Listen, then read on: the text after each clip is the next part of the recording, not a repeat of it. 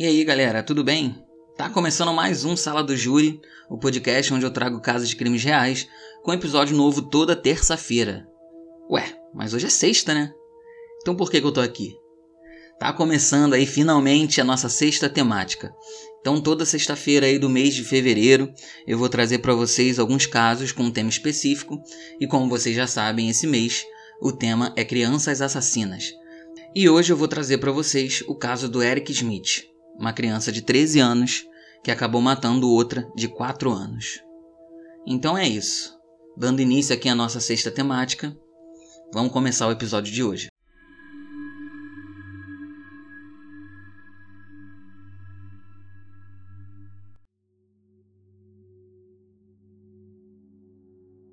Eric Smith nasceu no dia 22 de janeiro de 1980 no condado de Stelburne, em Nova York. E ele era filho de Ted e Tammy Smith. O Eric passava a maior parte do tempo com seus avós, Red e Ed Wilson, e ele era uma criança muito doce, carinhosa e gostava muito de abraçar os seus avós.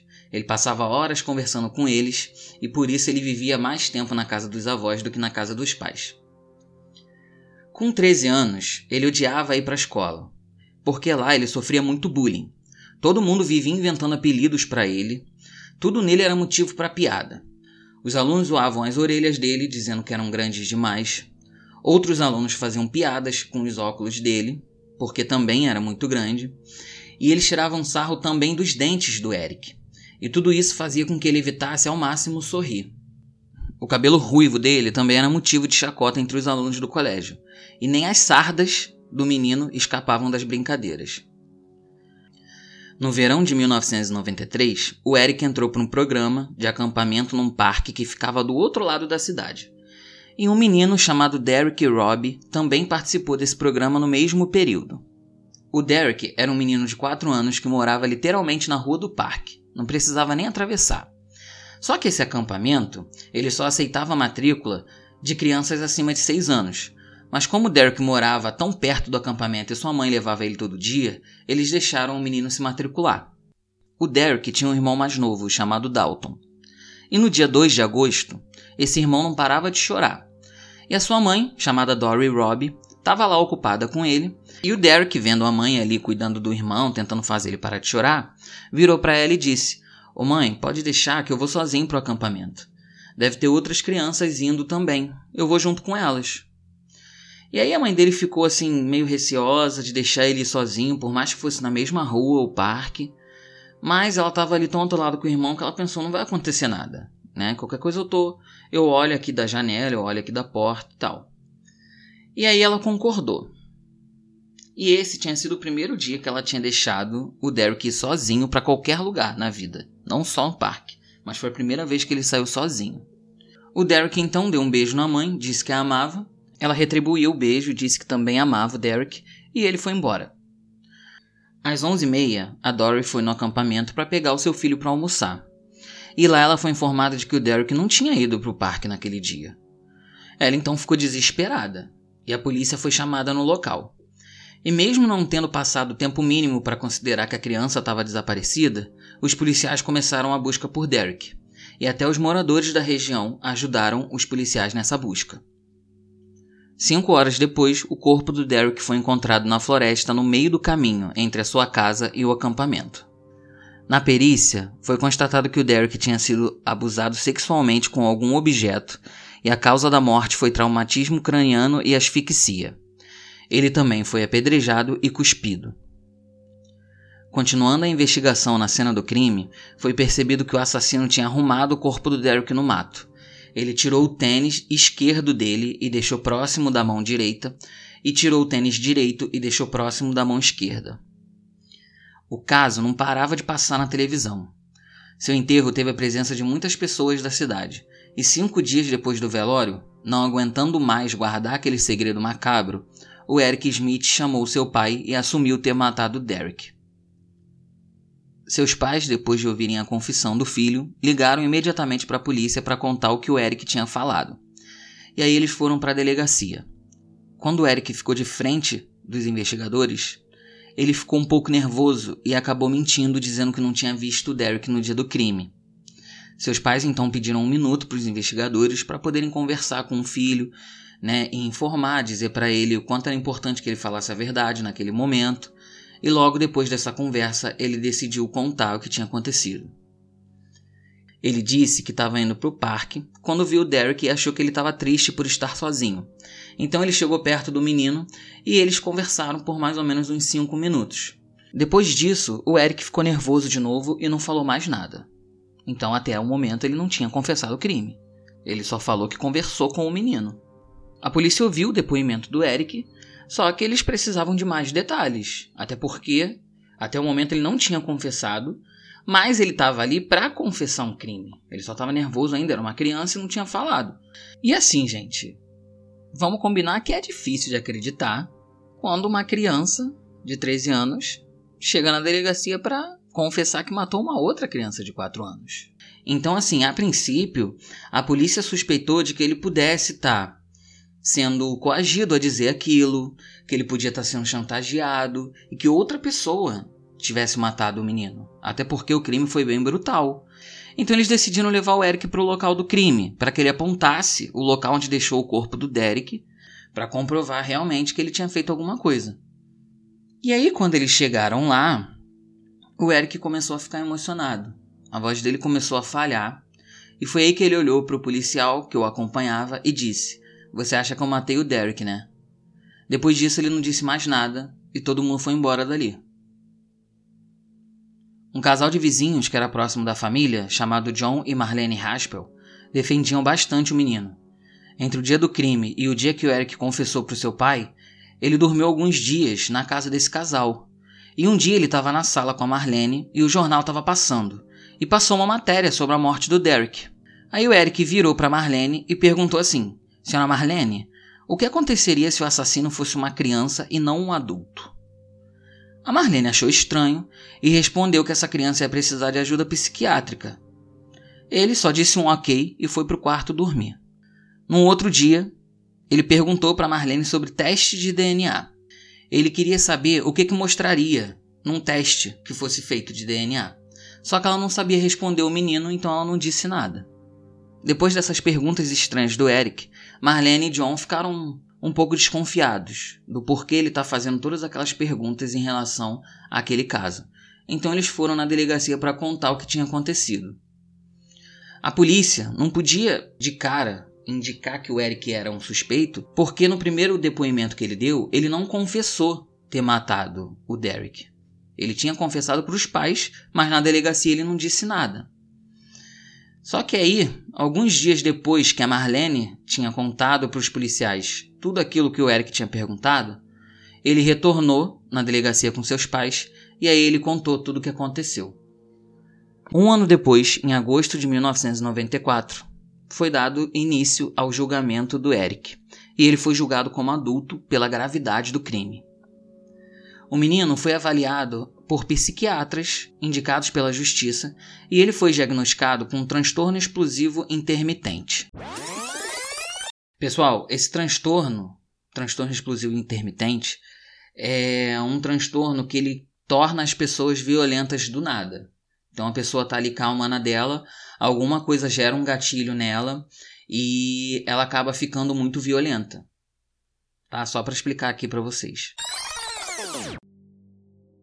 A defesa dele usou esse diagnóstico e o bullying sofrido por Eric na escola para tentar vencer o julgamento dizendo que ele não teve escolha por sofrer de uma doença mental muito séria. Eles ainda disseram que o Eric, quando criança, teve vários acessos de raiva, chegando até a bater a cabeça no chão. Quando seu pai foi depor, ele disse que uma vez o Eric estava voltando do colégio e pediu ajuda dele para poder controlar a raiva que ele estava sentindo. Só que ele achou que era coisa de criança e que logo passaria e não fez nada para ajudar o menino. Só que uma semana depois, ele viu seu filho chateado e irritado depois de ter voltado da escola e ele perguntou para o Eric o que estava acontecendo. E o Eric mais uma vez pediu ajuda para o seu pai para poder parar de sentir aquela raiva que ele estava sentindo. Aí o pai dele disse que quando ele era mais novo e ficava nervoso, ele ia para o celeiro da casa onde ele morava e dava socos num saco de feno, e só parava quando não tinha mais forças para continuar. E aí ele melhorava. Então o Eric saiu lá da cozinha onde eles estavam conversando, e algum tempo depois voltou com a mão cheia de sangue. Quando seu pai perguntou o que tinha acontecido, ele disse bem calmo: Eu dei uns socos numa árvore que estava lá fora, agora eu tô bem melhor. Depois da defesa usar o diagnóstico para poder defender o Eric, a acusação fez a mesma coisa. Eles trouxeram outro médico que informou que esse distúrbio era muito raro e era praticamente impossível uma criança na idade do Eric sofrer daquele transtorno. Eles então colocaram o Eric para fazer mais exames, tanto do lado da acusação quanto da defesa, e esses testes examinaram a função cerebral e níveis hormonais do menino. E aí foi concluído que ele não tinha nada de errado, que ele não tinha esse transtorno. Quando foi a vez do Eric depor, ele contou tudo o que aconteceu. Ele estava indo para o parque quando viu o Derek sozinho e sabia que ele também estava indo para lá, porque ele já tinha visto o menino antes no acampamento. Ele então se aproxima, conversa com o menino e chama ele para a floresta, enganando o Derek de alguma forma. Então eles foram até o mato num local um pouco mais distante do caminho que eles estavam, e aí o Eric estrangulou o Derek, tirou a roupa dele, depois abriu a lancheira dele, comeu o lanche que estava dentro e o abusou sexualmente com um galho grande que ele achou perto deles dois. Depois ele deitou o corpo do menino e tirou o tênis para colocá-los nas mãos do Derek. O Eric nunca disse qual foi o motivo real dele ter assassinado o menino. Durante todo o julgamento, o Eric não expressava nenhuma reação, não demonstrava emoção nenhuma e nem remorso. No dia 16 de agosto de 1994, ele foi condenado pelo assassinato de Derek Robb, com a pena mínima de 9 anos, podendo chegar à prisão perpétua. No dia 8 de maio de 2004, o Eric já estava com 24 anos e ele teve a primeira audiência de liberdade condicional. A mãe do Derek enviou uma carta e um vídeo caseiro mostrando mais imagens do menino quando criança, e na carta ela disse o seguinte: eu fico chateada por ter que implorar para manter um assassino atrás das grades. Eu fico preocupada porque eu tenho outro filho de 12 anos. Eu já tenho o suficiente para me preocupar com um adolescente, além do fato de agora ter um assassino à solta.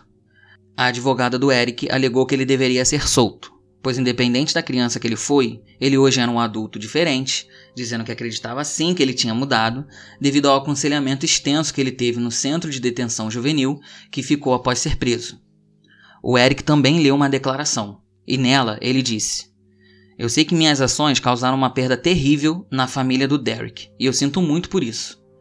Eu penso várias vezes no que o Derek deixou de viver por causa de mim. Natal, formatura, formar uma família. Se eu pudesse, eu trocava de lugar com ele. O conselho negou a liberdade condicional. E o Eric tentou mais nove vezes, e todas foram negadas. Mas em outubro de 2021, o Eric já com 41 anos, ele tentou pela décima primeira vez conseguir a liberdade condicional, e dessa vez o conselho aprovou. Em fevereiro de 2022, Eric então foi solto e pensava em ir morar com a sua mãe, mas ele acabou indo morar no bairro de Queens, em Nova York, e ele hoje é casado com uma mulher que ele manteve um relacionamento através de cartas enquanto estava na prisão.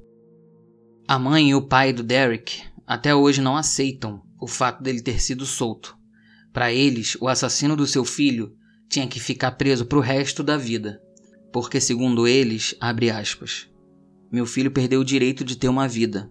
Ela foi arrancada de nós quando ele tinha só quatro anos. Então, por que o assassino dele tem direito de viver uma vida normal aqui fora? Fecha aspas.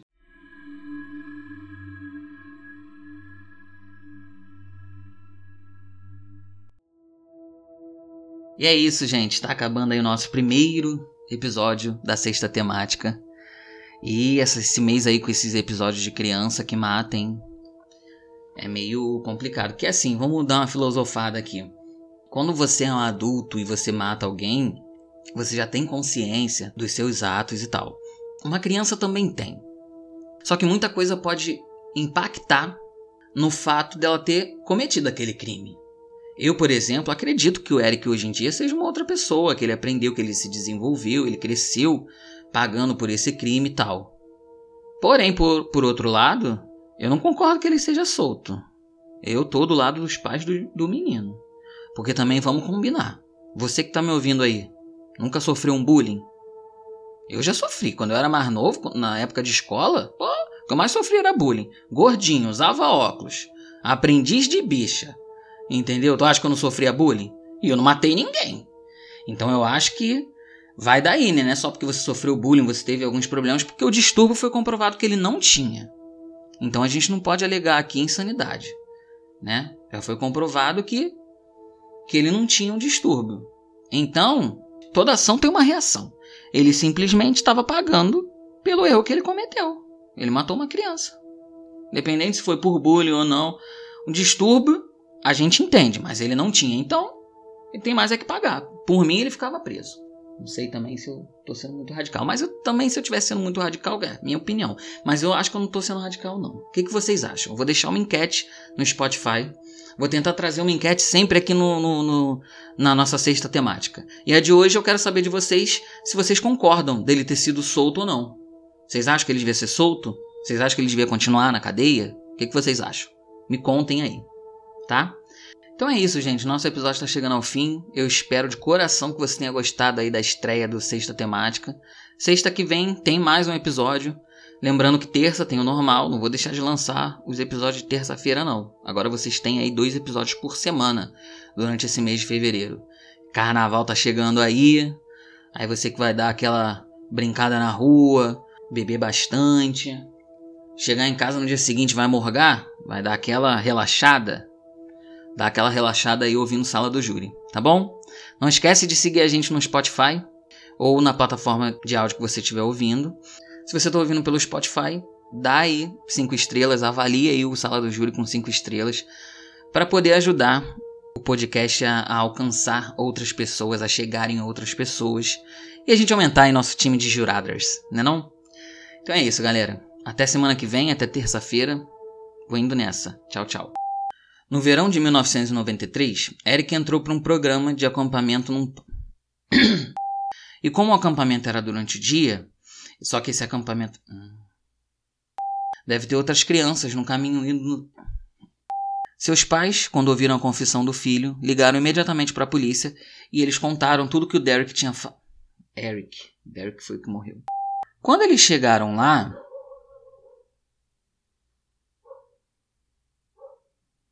Ele disse que estava indo para o parque quando.